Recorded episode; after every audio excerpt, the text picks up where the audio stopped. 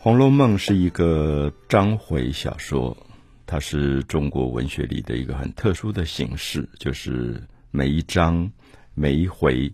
其实是可以独立存在的。我们今天提到《红楼梦》的第六回，通常我们在阅读《红楼梦》这样一个长篇的大小说的时候，我们可能会看先看一下回目啊。所谓的回目，就是第六回它有一个讲。这一回当中，大概在讲哪些人物、哪些事件？比如说这一回的回目，它是贾宝玉出世云雨情啊。贾宝玉是我们已经介绍过的人物，十三岁左右的一个小男孩，因为发育了，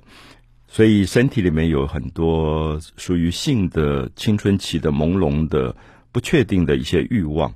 所以出世云雨情，那么也就是说，他在梦里面跟一个仙姑的妹妹兼美发生了肉体上性的关系，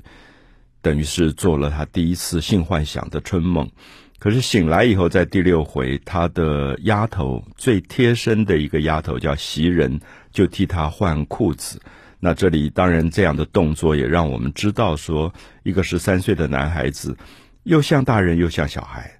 那我们今天大概十三岁，我们也不会让佣人帮你换裤子。可是因为是贵族家庭的一个小男孩，好像丫头也都伺候的很好，觉得他刚才睡觉，那现在起床要出去再见客人，所以就帮他换裤子。那他就抓着这个丫头发生了第一次性的肉体的关系，就是袭人。所以我们看到这是。第六回一开始的一个主题就讲到一个青春期的男孩子他的性的某些行为。可是《红楼梦》最有趣的是，一个大小说，如果他的人物太单一或者事件太单一，它一定不好看。比如说，我们前面讲过几个男孩子都十五岁上下的，像薛蟠、像冯渊、像贾宝玉。那这些青春期的这些男孩子，他们的一些性的呃倾向、性的游戏，《红楼梦》好像是变成其中的一根线、一个线索，在写这个小说。可是第六回的回目在第二段的时候，就是讲到另外一个完全不同于贾宝玉的人物，叫刘姥姥。啊，刘姥姥一进荣国府，那我们就会觉得很有趣，因为如果以线索来讲。贾宝玉这一根线跟刘姥姥这一根线颜色完全不同，它的整个的内容完全不同。可是我们也知道，小说有点像纺织，它在编织。如果你用的线只有一种，其实编织不出太复杂的故事。所以人物的复杂、人物的多样性，经过作者的编织，就非常的精彩。我自己一直很好奇，为什么《红楼梦》的作者在第六回讲完了曹这个贾宝玉的性的这个幻想、青春期的男孩的性的故事之后，忽然写到一个八竿子都打不到的一个人物，就是刘姥姥。如果贾宝玉十三岁，贵族养尊处优，在青春期里面做着他自己春梦的烦恼的话。刘姥姥是一个完全不同的人物，她是穷的连饭都没有得吃的一个乡下老太太，所以我特别希望大家注意到，为什么这两个人会被作者放在同一回当中来写，是不是有意的要做某些对比？而这个对比，他的意图是什么？比如说刘姥姥在家里面，呃，她的女儿刘氏啊，姓刘的刘氏就嫁给一个。呃，很穷的一个男的叫王狗儿啊，你听他的名字你就知道叫狗儿，大概都不是什么读书人了。可是这个王狗儿的父亲叫王成，曾经做过一点公家的小小的官，因为姓王，所以跟当时另外一个姓王的人就结拜，就变成了兄弟哥们。可是那个王可不得了，就是后来一直升官的金陵王氏，就是。目前正做到九省统治的王子腾，那他的妹妹就是贾宝玉的妈妈王夫人，那他的女儿就是王熙凤，也嫁到贾家。所以我们前面介绍过，这个金陵王氏是当时最有钱、官做的最大的四大家族之一。所以大家可以了解到，当年曾经结拜过兄弟，可是一个现在已经变成不得了的政府高官，另外一个就没落到生下一个孩子叫狗儿，住在乡下，所以就有一点不来往了啊，因为贫富悬殊太大。我想这是作者很重要的意图，就是人生其实你不知道会往上走还是往下走。同样两个姓王的结拜了兄弟，可是一个后来就飞黄腾达，一个就一直没落到连饭都没有的吃。那这个王狗儿就在乡下里面娶了一个姓刘的太太，然后有一个女女儿叫青儿，有一个儿子叫板儿。那在家里就打太太骂太太，因为反正。大概不得已的男人，最后出气就是找太太出气，所以那个刘姥姥就很气，觉得她的女儿老是被这个丈夫欺负。这个做岳母的有一天就不开心了，她就骂起这个这个狗儿，她就说：“你这什么男子汉大丈夫的？”他说：“我们做乡下人都很本分，守着多大的碗就吃多少的饭。”刘姥姥的语言是非常农民的语言，他就觉得这个狗儿，因为爸爸以前还做过一点小官，现在就游手好闲，也不是生产，他就觉得你应该想想办法。如果现在没有饭吃，我们大家想办法，到底应该怎么样走出一条路，而不是在那边每天的骂骂孩子、打太太。他说这不是一个办法，所以刘姥姥就在开始动脑筋了。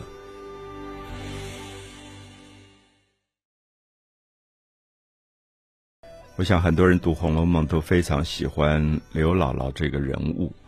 那这个人物其实，在《红楼梦》里根本不是一个属于贵族的身份，她其实是一个非常穷的乡下老太太。可是你会感觉到，因为她在乡下日子过不下去，没有饭吃，然后这个女婿。也不是生产，不能养家，所以最后只好他来想办法。他想办法，就跟那个狗儿讲说：“你爸爸以前王成是跟金陵王家结拜过兄弟的，那现在人家人家飞黄腾达，变成这样不得了的一个家家族啊，这种权贵之家。”他说：“你们，他用了一个很有趣、很粗的一个话，说你们拉硬屎啊，就是。”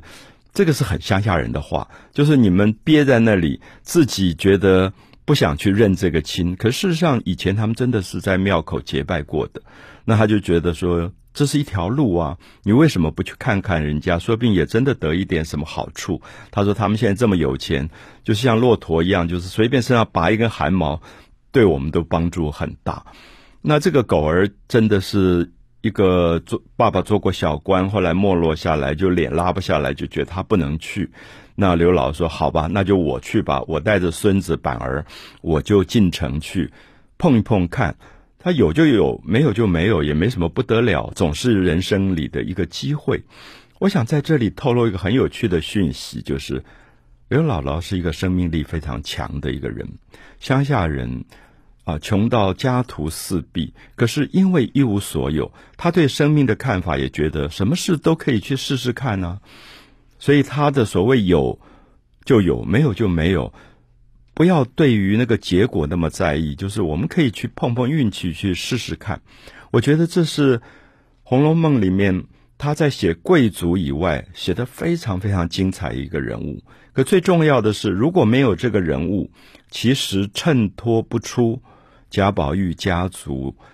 或者王子腾家族这种大贵族的奢侈繁华，因为有对比。这个对比的意思说，如果今天都是有钱人聚在一起，其实比来比去，大家没什么好比的啊，因为差别不大。可是如果忽然来了一个乡下穷的连饭都没有的吃的人，他看到这些富贵人家的东西。他真的会吓一大跳，因为他会觉得说啊，原来富贵是这个样子。所以我们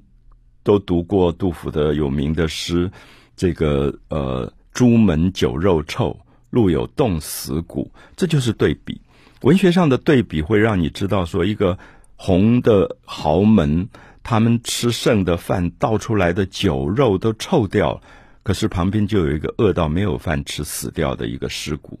朱门酒肉臭，路有冻死骨，这是文学上的对比手法。所以刘姥姥就带着板儿要进去找贾宝玉的妈妈王夫人，说当年他们结拜的时候，王夫人是知道这件事的。那现在王夫人是一个豪门里的贵妇人，那她也许会对我们有一点帮助。而且外传说王夫人念佛，所以对于穷人呐，对于老年人呐，特别的怜惜，都会疼爱。他觉得可以去试试看。可是我们就看到他带着这个小孙子，不知道走了多久。走到城，他也没有钱可以坐车的，所以完全徒步就走到城里，然后就到那个荣国府的前面，两个大石狮子，就看到人来人往，门口一大堆的佣人、随护、警卫，他不知道要跟谁讲话。好，这个就是我们要讲对比，就是他看到了一个豪门、一个豪宅，他简直吓呆了，怎么是这样？最后他就战战兢兢想，已经来了，就问说：“呃，王夫人在不在？我想见王夫人。”我们知道，如果是这种家族的警卫看到这样一个打扮、穿着这样破破烂老太太去问他们家里的贵夫人，大概心里已经笑翻了，就觉得说：“你这种人你也见得到我们王夫人。”就说：“哦，你在那个呃角落坐着吧，你等。那他如果出来，我跟你讲，其实根本就在耍他，因为王夫人出来。”也在轿子里，你根本是见不到的。所以后来旁边刚好有个好心人，我觉得刘姥姥那天运气很好，有个好心人说：“哎，你何必耍他？那乡下人不知道走了多久走到这里，你让他在那边一坐坐到晚上，他回家都回不了，等下城门都关了。”后来就跟他说：“你找王夫人要干嘛呀？”那他就大概讲了一点意思，那那个人就知道说：“你怎么可能见到王夫人？他王夫人有一个陪房。”就是过去的贵族的女孩子嫁到豪门的时候，她会有陪嫁丫头，也会有陪嫁的司机车夫一起嫁过来的。所以陪嫁过来的有一个男的叫周瑞，后来就变成贾家的管家。那这个周瑞有个太太，书里都叫周瑞家的啊，其实就是周瑞的太太的这个意思。他就觉得说，你要见王夫人是不可能见到的，那你去见见周瑞太太的陪房，说不定。会有一点机会，那那个人就很好心跟他说：“老太太，你往后面走，这是大门，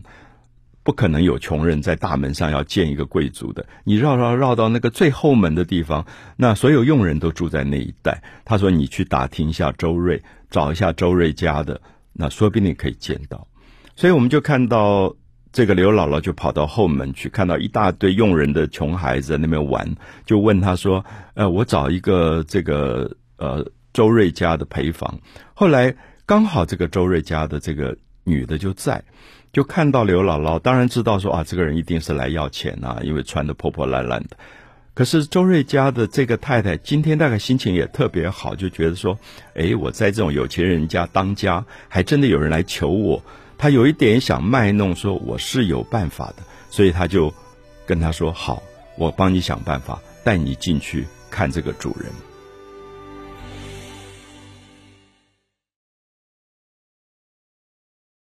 我们看到第六回里描写的这个刘姥姥一进荣国府，这是第一次在书里看到一个这么穷的乡下老太太进到了公爵府邸，进到这样豪华的一个豪门，整个人都呆掉，就是他眼花缭乱。那么。我觉得这个写法很特别，就是因为乡下人进到这些有有钱人家里，他根本不知道那是什么东西，他只觉得怎么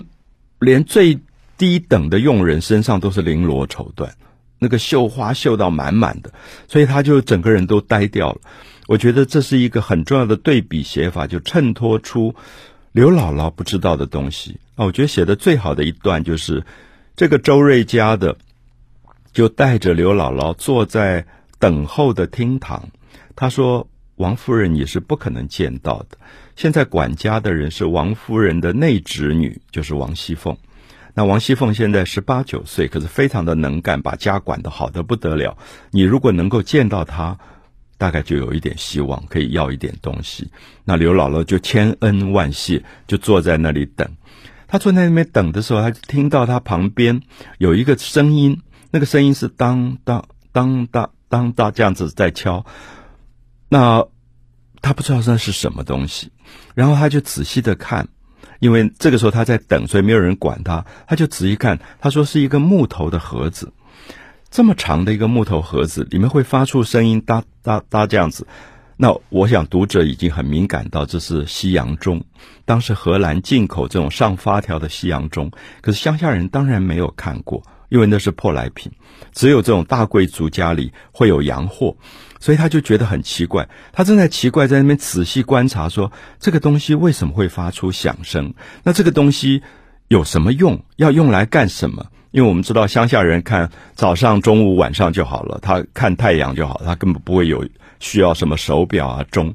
好，正在看的时候，忽然他就吓了一大跳，因为那个钟康这样响了一声，然后接着八九下康康康康这样敲起来，他整个人就跳起来，他觉得好像要发生世界大战一样，他被那个钟吓坏了。可他不知道这是什么东西。这个时候他就看到所有的小丫小丫头就一阵乱跑，每一个人都说。奶奶下来了，好，我们知道是准点的时候，王熙凤这个管家的少奶奶，她要下来，可能点名啊，可能就是吩咐命令什么事情，所以你可以看到王熙凤还没有出场，所有的人已经紧张起来，因为那个时钟到那个准点一响起来的时候，他们知道王熙凤要来了，所以大家一阵乱跑，赶快就各就各位等王熙凤，然后王熙凤进来，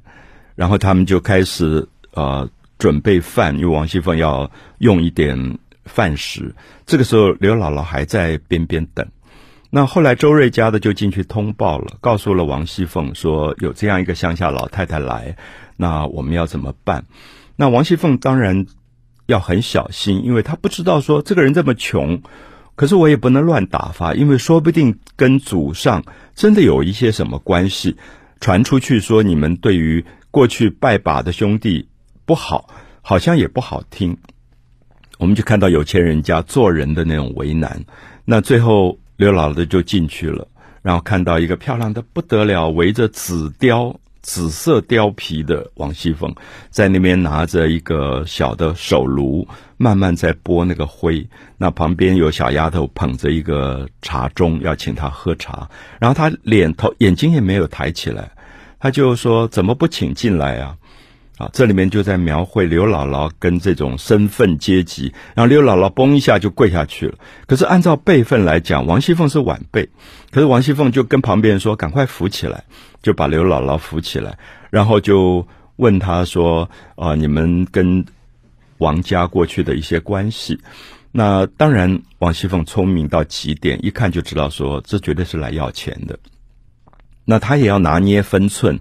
不能乱给钱，因为给了钱以后，人家一一一而再再而三来要钱，你要怎么办？所以要打发，可是要打发要用什么方法打发？最后他好聪明，他就讲说：“呃，太太今天也不在家啊，就讲王夫人不在家，那我也难做主。可是我手上刚好有上面交代下来给我的丫头做衣服的钱二十两银子，你如果不嫌弃，就把它带回去吧。”那个刘姥姥刚开始说太太不在家，想大概就要不到东西就要打发她了。后来一听到二十两银子，整个人也快昏过去了。我们知道这二十两银子，王熙凤的口里说是给丫头过冬天做衣服用的衣服钱，可是刘姥姥他们后来就靠着二十两银子开个小杂货铺，买一点小田地，他们就过了一整年。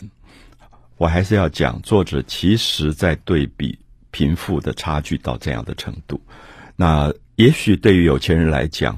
完全不经意的二十两银子，结果救了一家人在冬天里面可以有保暖，可以有饭吃，可以有衣服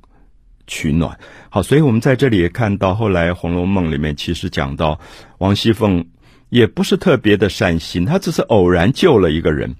后来王熙凤他们家族整个败落，她的女儿乔姐要被卖到妓院的时候，就是刘姥姥的孙子。反而去救了她，所以《红楼梦》有一点在讲某一种因果，而这个因果是说，可能不是我们自己当下知道的。王熙凤从来没有想到，跪在他面前这个穷老太太，有一天会变成他女儿的救命恩人。那这里面可能在讲一种，好像我们人算怎么算都算不出来的另外一种天意吧。